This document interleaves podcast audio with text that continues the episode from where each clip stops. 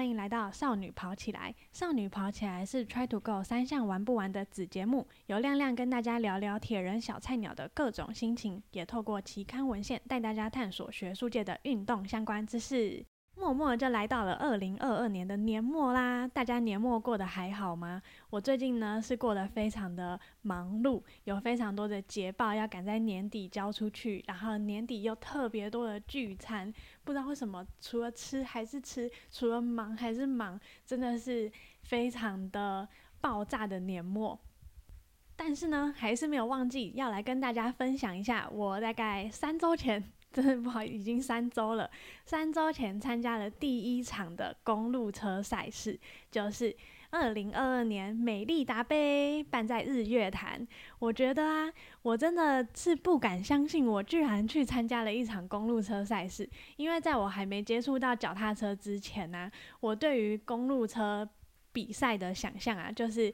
一大堆人在。就是一个狭窄的赛道上面骑着自己的车，然后到终点冲线前都会冲得非常快、非常激烈，然后一群人这样子激烈的骑在一起，就会有一个摔车的画画面。不知道为什么我脑海中就会有一个人摔车，然后接下来就是后面五六七八个人全部摔车，然后整个集团都这样摔车，然后每个人就是车库都被磨破啊，或者是哪里都磨破，都流血受伤。这就是我对于公路车赛事可怕的想象。我一直都觉得。脚踏车比赛真是一个危险的运动啊！那么多人骑着自己的跑车，然后这么高速的竞赛，真是非常可怕。所以，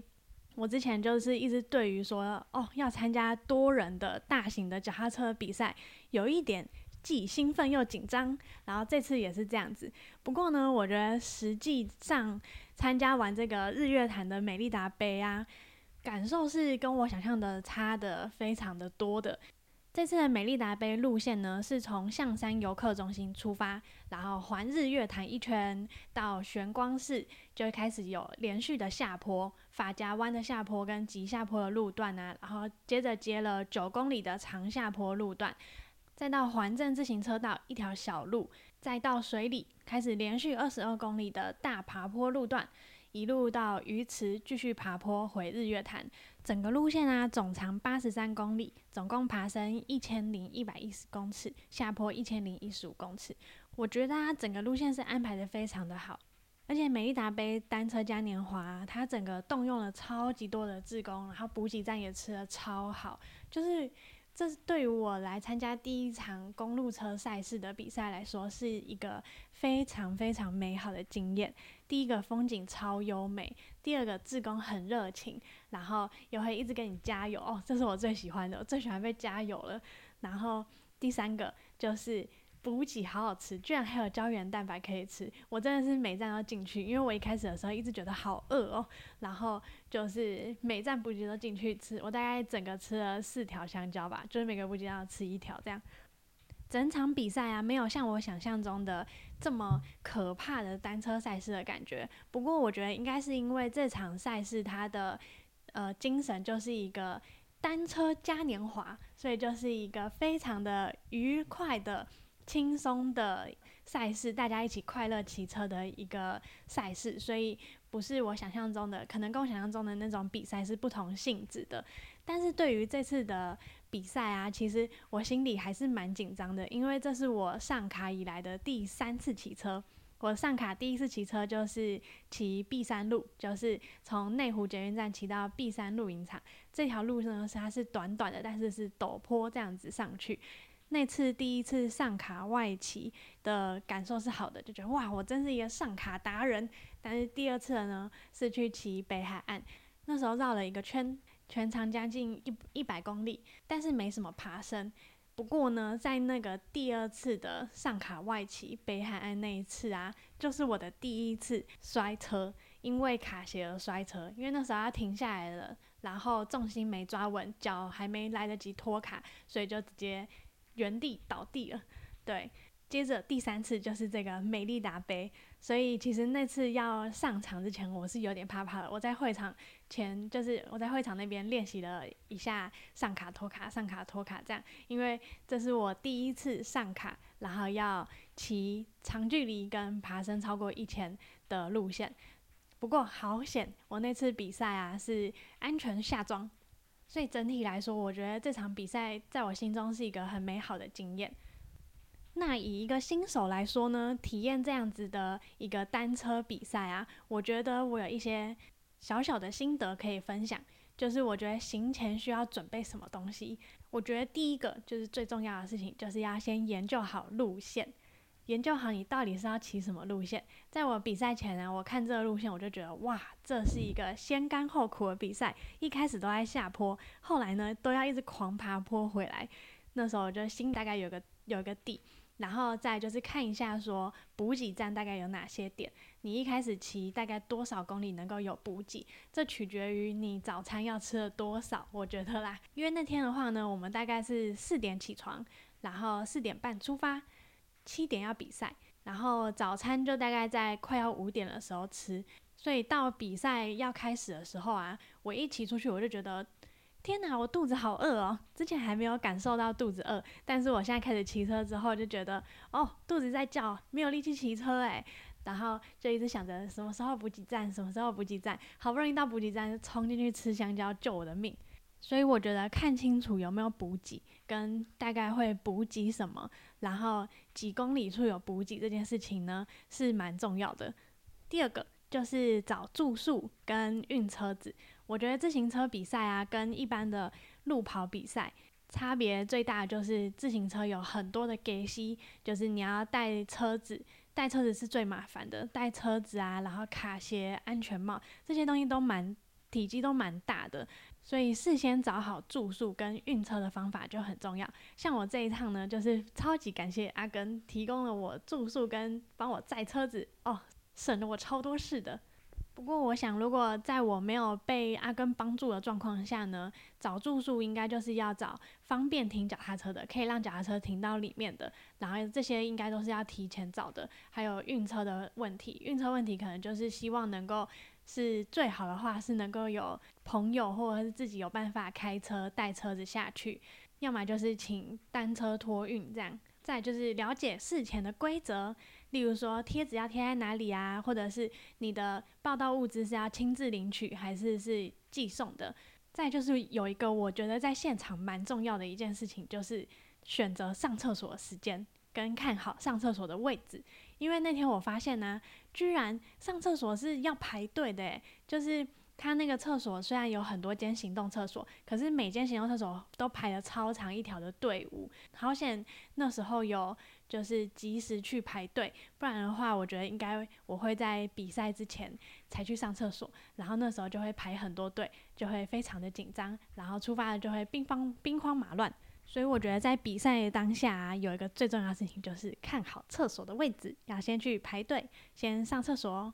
然后呢，我想要分享一下我那一天的行李打包的内容物。我其实从台北到台中，我是没有带风衣的。因为我就觉得台北那么冷，台中应该是蛮热的吧？那又要骑车，应该是更热吧？然后我就是只有带短袖的车衣、短袖的车裤。好险，就是雅乔有借我他的风衣，那件风衣真的救了我的命诶，因为一开始的时候骑真的是非常冷。我觉得像例如说办在十一月、十二月啊这种冬天的单车赛事啊，最好还是要带个风衣。虽然我真的是没什么经验，但是我觉得带风衣能够阻挡一开始。七点早上七点多那种寒冷的气息，我觉得可以穿个背心或者是风衣外套都很不错。你爬坡的时候就把它拉下来拉全开，下坡的时候就可以把它拉起来，那整个人就是比较暖和，也会提升骑车的安全性。然后还有手套，这都是这些季节里面必备的一些物品。